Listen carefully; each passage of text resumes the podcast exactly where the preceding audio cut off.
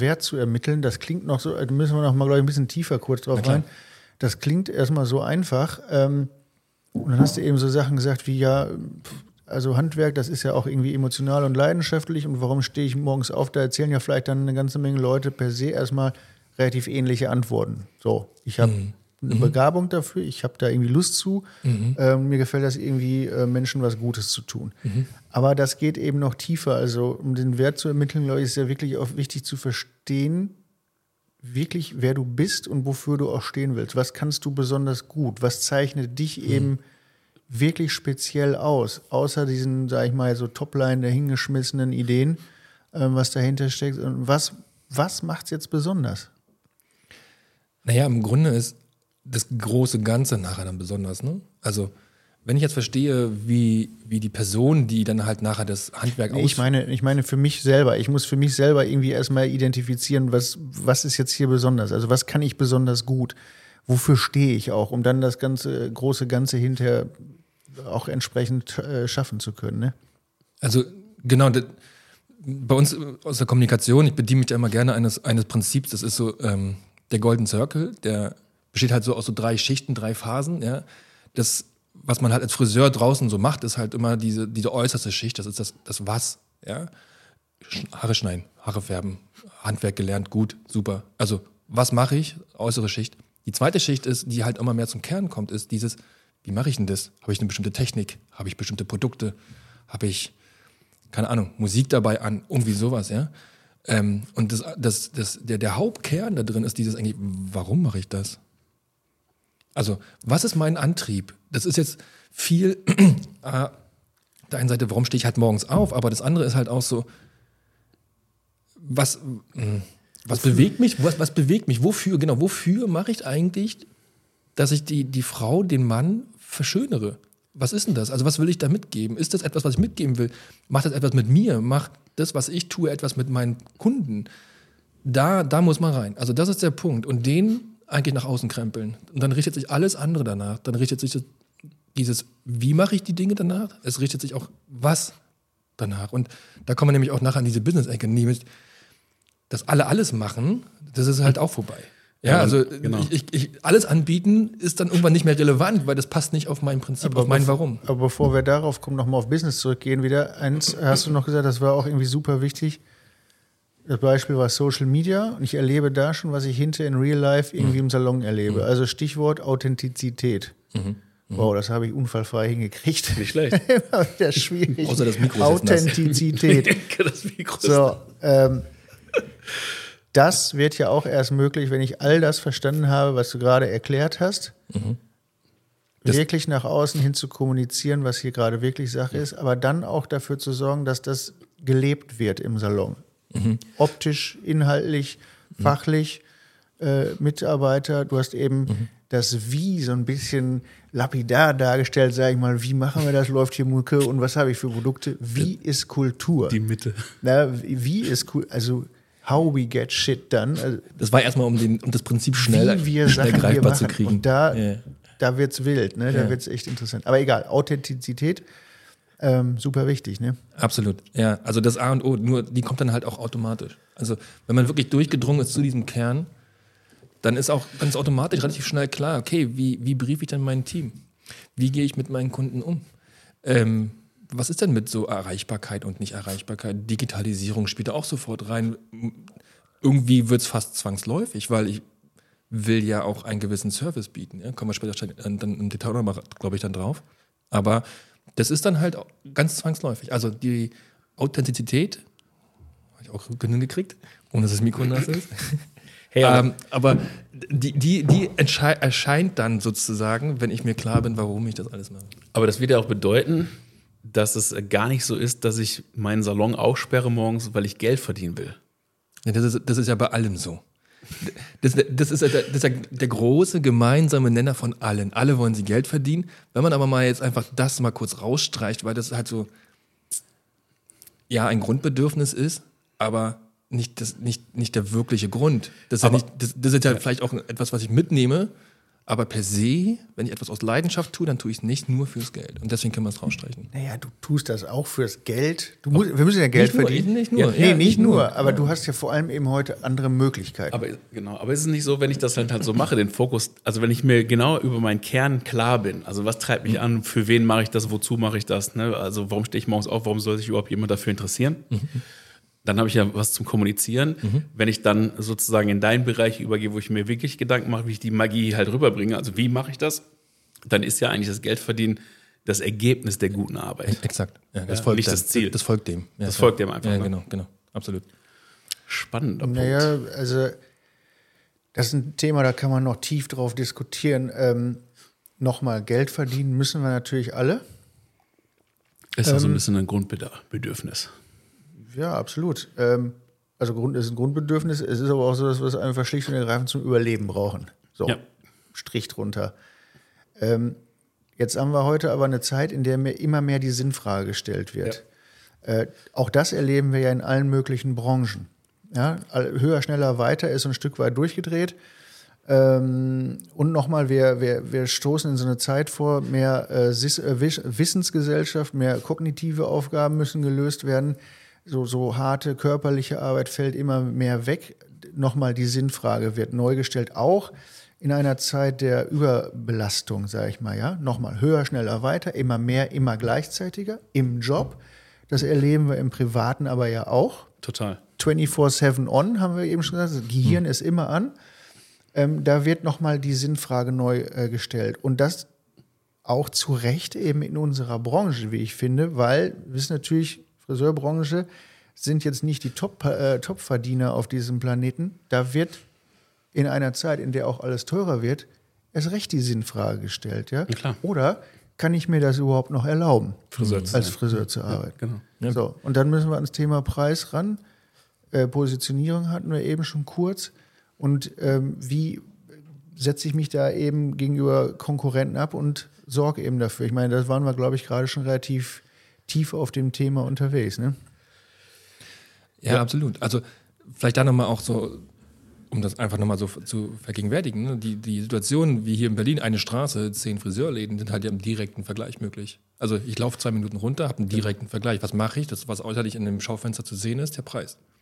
Schade. Also wenn ich mich über den Preis vergleichen lassen muss, schade. Es gibt doch ganz viele, also die Zielgruppe da draußen, die, die, die, die Kundinnen und Kunden, die sind doch nicht nur preisorientiert. Also gerade heute, wir haben zu jeder Zeit an jedem Ort die Möglichkeit, Wissen anzueignen. Wir bauen uns darauf eine Meinung. Wir bauen uns darauf unsere Werte, unsere Einstellungen etc. Und wir bauen uns aber auch unseren Anspruch darauf. Wir können halt jederzeit überall alles vergleichen und wissen halt so, was ist gut und was ist weniger gut. Und wenn dann aber der Preis irgendwann nicht mehr reicht, weil der unten im Keller ist, dann denke ich mir ja irgendwann, ey, warte mal, also wenn jetzt der Haarschnitt hier nur noch 10 Euro kostet, ich weiß nicht, ob mir das gefällt, ich will das nicht. Also, und da frage ich mich dann halt so, okay, was ist denn das dann? Aber warum ist denn jetzt der andere Laden da drüben, der 30 Euro kostet, warum ist denn der so viel teurer? Kriege ich da mehr? Ohne dass ich jetzt halt, also nur ans Haare schneiden denke, sondern was ist meine Experience da drin? Und deswegen ist dieses Vergleichen nur über den Preis schade und auch unnötig, meiner Meinung nach. Und ähm, würde einfach mal die Theorie aufstellen, zu sagen, ähm, du musst halt deutlich mehr liefern. Erlebnisraum. Ja, du, Genau. musst eine, du musst einen neuen Raum schaffen und dann ergibt sich dann dementsprechend auch die, die Wertschätzung dahinter. Ja, dann lass uns doch mal über Erlebnisraum sprechen. Friseursalon als Erlebnisraum, als kulturelle Institution auch. Genau. Äh, und dann, Applaus, ja, dann, Applaus. ja, also da, da sprechen wir aber über diese Themen. Also A, nochmal Optik. Du hast gesagt, du kannst nur noch über den Preis vergleichen, weil die Salons dann teilweise alle gleich aussehen. Meiner Meinung nach ehrlicherweise auch nicht gut. Nein, ja, da sind nein. wir auch beim Thema Wertigkeit. Da hängt gar das alte Poster von 1994 noch im Schaufenster. Ähm, und ich meine, man schmunzelt so ein bisschen drüber, aber so sieht's aus, wenn ich äh, mal mit offenem Auge durch die Stadt gehe. Ja? Also Attraktivität, äh, das Auge trinkt immer mit, der Salon als solcher vielleicht, aber eben vielleicht auch Geschäftsmodell, Genau. äh, Arbeitszeiten. Also wie machen wir die ganze Geschichte wieder attraktiver für Kunden und vielleicht eben auch neue Mitarbeiter? Super. Lass uns, ich komme sofort auch darauf zurück, äh, was ich für mich angesprochen. äh, eine Sache vielleicht noch, die fällt mir gerade ein. Es gab doch mal so einen Spruch, äh, weil ich es mir wert bin. Also irgendeiner von den großen Haarkosmetikfirmen hatte irgendwann mal einen ziemlich hellen Moment und hat gesagt, also der eine hat gesagt, was Friseure können, nur Friseure, stimmt. und äh, weil ich es mir wert bin, war ja wieder kundenfokussiert. Gerade vor dem Hintergrund, dass sich vieles verändert hat und du, was du gerade gesagt hast, fällt mir das einfach die ganze Zeit ein. Ne?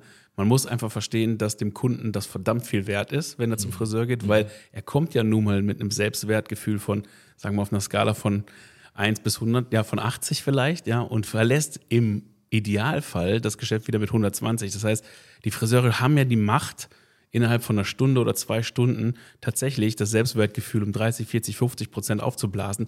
Und das hat einen Riesenwert. Ich muss mir diesem Wert nur bewusst sein und meinen eigenen Fähigkeiten bewusst sein. Mhm. Und dann funktioniert das auch. Und dann hat es wahrscheinlich auch einen ganz großen Impact auf das Geschäftsmodell, was du ansprichst, weil es halt tatsächlich ein aktives Gestalten des Erlebnisraumes ist. Und das bedeutet nicht nur, ich habe halt einen Salon, sperre die Tür auf und kommen Kunden rein und ich habe Sitze, und dann gehen die wieder, sondern ich überlege mir ganz bewusst, ey, dass es da sowas gibt wie so eine Customer Journey, wie wir sie nennen im Coaching, ja, also eine ganze eine Bewusstmachung der einzelnen Kontaktpunkte auf so einer emotionalen Reise, weil es ist nun mal eine verdammt emotionale Reise, wenn ich als als Kundin oder auch als Mann ja, in einen mhm. Barbershop gehe, mhm. dann habe ich halt eine Erwartungshaltung, was den Service angeht. Ist es Old School? Ist es New School?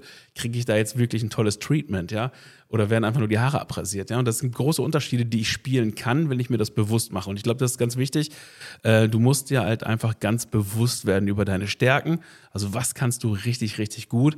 Ich glaube, der zweite Punkt vielleicht auch, um diese Positionierung zu finden, ist wirklich so das Thema, okay, was mache ich mit Liebe? Also ich meine, Frank Rosin sagt immer, mhm du, wenn du es nicht mit Liebe machen kannst, lass sein, schmeckt scheiße. Ja, so, so ist im Friseursalon auch. Wenn du es nicht wirklich mit Liebe machen kannst, über einen gewissen Zeitraum auch, auch wenn du ein Geschäft aufbaust, fünf, sechs Jahre mal selber da mitarbeiten, dass du halt alles eingeschliffen hast, bevor du dich da ein bisschen zurückziehen kannst, dann ist das nichts. Ja, du musst das schon haben. Und dann ist ganz, ganz wichtig, Leute, löst Probleme für eure Kunden. Ja, wenn du, du kannst machen, was du willst, aber wenn du keine Probleme löst für deine Kunden, ist das, was du da machst, komplett vergebene Liebesmüh, weil es irrelevant, das versteht keiner ja, und du kannst nichts verkaufen, wo Leute sagen, ich will es haben. Ne? Dann bist du wirklich nur noch im Liefern. Äh, das ist ganz, ganz wichtig. Und dann hast du auch dein Hero-Thema, also diese Schnittmenge aus diesen drei Dingen. Ne? Und dann findest du deine Story und dann kannst du sagen, okay, wenn das meine Bühne ist, ich meine, Steve Jobs hat immer gesagt, what makes your heart sing? Also auf Deutsch, was lässt dein Herz höher schlagen? Wenn du das weißt, dann kannst du natürlich auch den Salon zu deiner Bühne machen. Und es sind ja nun mal viele inhabergeführte Geschäfte, aber dann mach's doch so, ja? Schaufenster auf, lass die Leute das sehen, nutz dein Social Media, lass die Leute das sehen, erzähl, lass deine Kunden erzählen, wie geil das Erlebnis bei dir ist. Und du hast vorhin gesagt, Friseurgeschäfte sind kulturelle Institutionen, ja, weil sie halt einfach auch Mehrwert für die Community liefern. Und das ist, glaube ich, auch wichtig für dein Selbstbewusstsein, wenn ich das weiß, dass ich da einen Impact habe in der Branche, in, meiner, in meinem Kiez. Ja, wir sind hier in Berlin, ne, in meinem Kiez. Dann sollte man da auch so ein bisschen Einerseits natürlich ist es Verpflichtung, weil ich muss natürlich dementsprechend auch was liefern. Auf der anderen Seite darf das ruhig auch ein bisschen stolz machen, dass man ja Teil, ja, eine kulturelle Institution ist eben, ja, in der Community. So, und dann kann man aktiv anfangen, ja. Und auf das an, äh, aktiv anfangen wollte ich ja so ein bisschen hinaus. Also ja. wirklich mal ganz klar auf den Pott investieren. Äh, A, dass der Salon gut aussieht, ja. aufgeräumt, modernisiert. Sauber. Ja, sauber. Aber ich meine auch wirklich, äh, ich meine ganz ehrlich, gucken wir doch uns selber an, wie wir gerne äh, essen gehen, äh, selber leben zu Hause. Ähm, ein Erlebnisraum, da musst du dich wohlfühlen, wenn du reinkommst, da muss investiert werden. Das ist eine, vielleicht A in Räumlichkeiten, B aber auch in Aus- und Weiterbildung. Total. Also das Thema Mindset hatten wir jetzt gerade, wie gesagt, so ein bisschen, aber ich muss eben irgendwie lernen, äh, all das vielleicht zu verstehen, mich auch, wenn ich eher auf der kreativen Seite bin, im Business-Bereich weiterentwickeln. Äh, auch dafür muss ich investieren, Geld, aber auch Zeit. Und das Gleiche eben auch in äh, Mitarbeiter, in, in, Geschäftsmodelle, auch dort in Aus- und Weiterbildung, äh, in all die Möglichkeiten, die sich heute vielleicht im Salon ergeben. Und ich glaube, dass Lernen eben, investieren und Lernen eben super wichtig ist, weil mir das hilft, aus der Herausforderung äh, der, der heutigen Komplexität herauszutreten. 100 Prozent. Also Education is the key, jetzt wieder. Ja.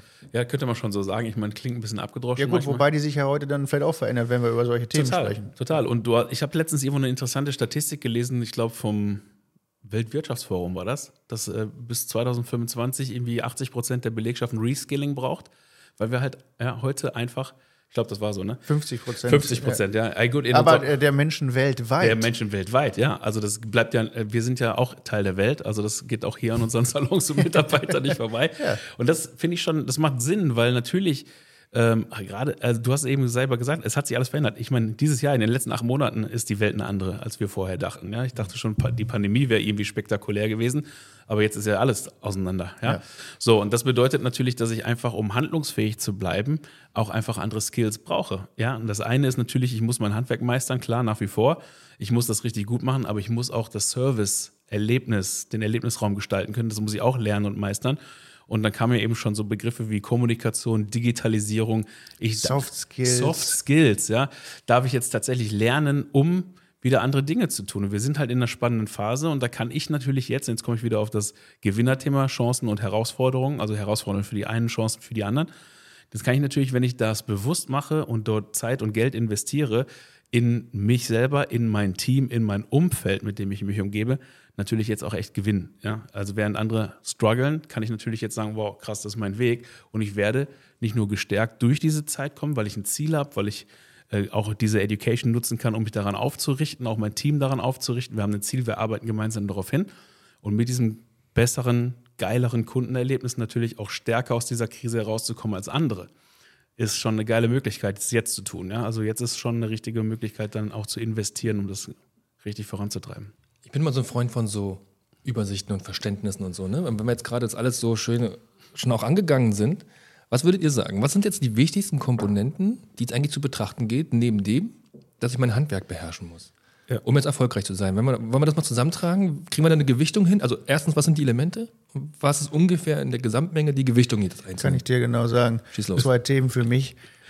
Fundamentales Businessverständnis. Hm. Nochmal, in der heutigen Komplexität ich muss als Inhaber, als Manager, als Leader topfit sein in meinem Business. Ich muss das verstehen, ich muss das erkennen, ich muss die wichtigsten Kennzahlen kennen, verstehen, mhm. lesen, mhm. um daraus eben Action ableiten zu können. Also erstens fundamentales Businessverständnis und zweitens tatsächlich Soft Skills haben wir gerade schon gesagt. Dennis, du kannst gleich noch ein bisschen was über Fundamental Business Understanding erzählen. Aber ich wollte auch noch mal kurz auf, auf Soft Skills eingehen. Das ist ja so ein ganz großer äh, Schwerpunkt meiner Arbeit bei Siomo eben auch, weil ich glaube, dass es da aus den verschiedensten Gründen tatsächlich Nachholbedarf gibt. Mhm. Das klingt einfach, Soft Skills, also transportieren wir es mal in Deutsch, äh, nennen wir das mal menschliche Fähigkeiten. Ähm, auch da das Weltwirtschaftsforum sagt, das ist eine der Top-Job-Skills, ähm, in der Zukunft als Gegenspieler zur künstlichen Intelligenz. Ja. Denn Neudenken, Kreativdenken, uns innovieren, äh, treiben, das können wir Menschen. Ja? Ähm, dafür muss ich aber in der Lage sein, eben neu zu denken, auch Diskurs auszuhalten, Feedback zuzulassen. Ähm, und nochmal, klingt einfach, aber das wird immer schwieriger. A, in einer Wissensgesellschaft, wo das eigene Wissen als äh, absolut angesehen wird. So sind wir trainiert und anerzogen in der Schule schon, da geht das los. B, wo sich Kommunikation auch so brutal verändert hat, weil Menschen in Messengern heute leben. Ja, da wird ein dummes Bild bei WhatsApp geschickt oder ein dusseliges Video, da hat, ein Kontakt, ja, hat ein Kontakt stattgefunden oder bei Snapchat oder so ein Mist. Ähm, TikTok da ruft aber keiner mehr an. Da kommt auch keiner mehr vorbei weil ja, wir sind ja alle irgendwie beschäftigt. Und im Salon sitzt die Kundin und der Kunde hat die ganze Zeit das Handy in der Hand. Mhm. Leute reden nicht mehr so miteinander, wie das noch vor Jahren war. Das ist Wahnsinn. Also wenn man auf das Thema mal so ein bisschen eintaucht, da gibt es eine ganze Menge zu gucken. Erstens. Zweitens, warum arbeite ich da auch so hart drauf? A, weil ich glaube, dass es nötig ist. B, google mal so einen Begriff wie Soft Skills. Da kriegst du total also diffus, schwammige Antworten. Klar. Das ist überhaupt nicht klar und auch nicht greifbar. Und da wird es immer interessant mit Kulturentwicklung. Nochmal, Peter Drucker hat es ja gesagt, Kultur äh, verspeist Strategie schon zum Frühstück. Warum hat sich da keiner drum gekümmert? Weil das offensichtlich so schwer ist, dieses Thema zu greifen. Ja? Und da hilft auch nur eins: machen. Genau. Das muss man miteinander erleben, das muss man miteinander aushalten. Und dann äh, Kultur entwickeln, nicht, äh, nicht transformieren, nicht wandeln, weil ich glaube, das ist nicht der richtige Ansatz. Äh, Kultur ist immer da und du hast auch eine spezielle, weil du bist, wie du bist. Äh, aber wie kann man das im Mach Geschäft bewusst? Ne? Ja. Also, ist halt lebendig, ja. Ich, ich würde Wir würd gerne noch- mal ganz kurz diese, diese kurze kleine Übersicht, die brauche ich bitte nochmal. Ja, nochmal. Also, ich Also wir, das wir, ja fangen in mal beim wir- Handwerk, wir fangen mal beim Handwerk vorne an. Ja, also, weil das ist, sonst brauchen wir nicht anfangen. Nee, Handwerk hast du gesagt. So, So. fachlich kann ich das. Ja? Was brauche ich jetzt noch? Soft Skills, menschliche Fähigkeiten, Kultur, Fundamental Business Understanding haben wir noch gesagt. Okay, dann schmeiße ich das letzte Ding noch in die Runde und das ist halt eben das, darüber reden zu können. Kommunikation. Kommunikation, du sehr recht, gut, da müssen wir dich wieder Sag's mit reinnehmen. Ja, müssen wir wieder rein. Wir wollten halt schon alleine weitermachen jetzt hier im Podcast. Nee, aber ist ja es- richtig. Aber ist ja richtig, ne? Genau. Also ich glaube, das, was, was mir wichtig ist, dabei zu verstehen, ist ja, dass zu sagen, okay, dein Handwerk beherrschst du, aber es ist halt eben auch nur eins von drei Komponenten, um dein Business zu machen. Wichtig. Vier. Vier, Entschuldigung. Ja, vollkommen, danke. Aber hat wie gesagt aufgepasst, das war eine Testfrage. Ja, das war eine Testfrage. Da musst du aufpassen. Ja. Da kommen zwischendurch Testfragen hier. Ja, das ist nicht schlecht. Aber wir müssen heute den ganzen Tag komplett on-geswitcht sein. Hey, aber ja das ist ein ganz, wichtig, ganz wichtiger Punkt. Äh, Ich glaube, wir haben das ja, äh, ich weiß nicht, letzte Tage in so einer Workshop-Geschichte auch gemacht. Und Das ist so, du kannst das schon so vorstellen wie so ein Würfel, äh, den du gestaltest. Ne? Du hast halt das eine sind quasi deine, ja, deine, deine fachlichen Fertigkeiten, dein Know-how, das, was du über dein Training praktisch äh, dir aneignest, äh, die Art und Weise, wie du technisch Haarschnitte umsetzt. Ja? Ich komme selbst aus einer Zeit, ich habe selbst bei früher bei einem sehr großen technisch, äh, technikaffinen internationalen Unternehmen gearbeitet, ja. Da gab es nur zwei Tony Guy und Sassoon. Bei einem von den beiden war ich. So, da weißt du halt, wie du mit der Schere umzugehen hast und du hast deine Methodik und du hast deine Technik und du hast deine Terminologie und das Ding wird militärisch präzise durchgesetzt, um einen gewissen Qualitätsstandard zu erreichen. Das ist wie bei der Musik, ja, du, du lernst, also ich habe lange Jahre Musik auch gemacht und das ist im Prinzip genau das Gleiche. Du, du meisterst im Prinzip dein Handwerk, du meisterst dein Instrument, bis du irgendwann in der Lage bist zu improvisieren. Und dann wird's toll. Das ist auch das Gegenspiel, glaube ich, was ich sehe mit Soft Skills. Das ist nicht irgendwas, was du im Kindergarten einfach mal so mitnimmst. Das ist etwas, was man erlernen muss und auch immer wieder erneuern muss. Ja, das, man, man muss es anwenden. Und bei, bei der Musik ist es auch so. Du kannst natürlich erst, also Improvisation kommt nach Perfektion. Ja, sonst kannst du zum Beispiel, wenn du Jazz siehst, das hört sich manchmal wild an, aber es funktioniert trotzdem einigermaßen, weil jeder Meister auf seinem individuellen Instrument ist. Und das ist im Salon auch so. Wenn du halt so ein Team von Experten da stehen hast, die mussten irgendwie zusammen ein Orchester erzeugen. Ja?